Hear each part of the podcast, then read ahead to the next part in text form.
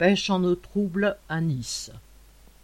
Le 10 janvier, Emmanuel Macron a réalisé un aller-retour express dans les Alpes-Maritimes avec l'idée de faire un coup double. Déborder Éric Ciotti, député LR local et soutien de Valérie Pécresse, sur le thème sécuritaire et afficher l'efficacité des services de l'État stimulés par leur chef, c'est-à-dire lui-même, pour la reconstruction de villages dévastés par la tempête Alex dans la vallée de la Roya.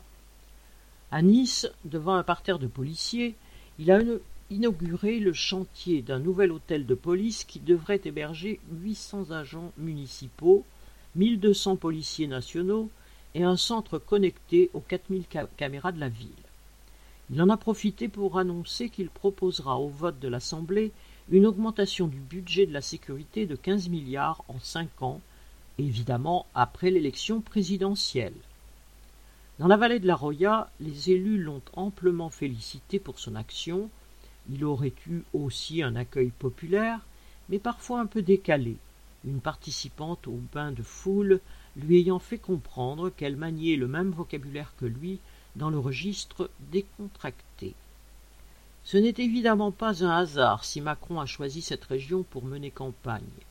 Le vivier des électeurs de droite et d'extrême droite y est important. Plus qu'ailleurs, les thèmes réactionnaires font recette.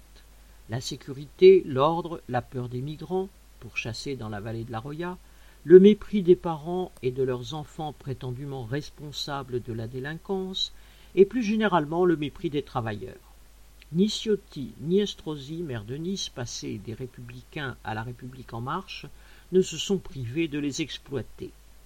Aux côtés d'Estrosi, Macron ne pouvait manquer l'occasion d'aller marquer à la culotte ses concurrents les plus réactionnaires, si cela pouvait payer.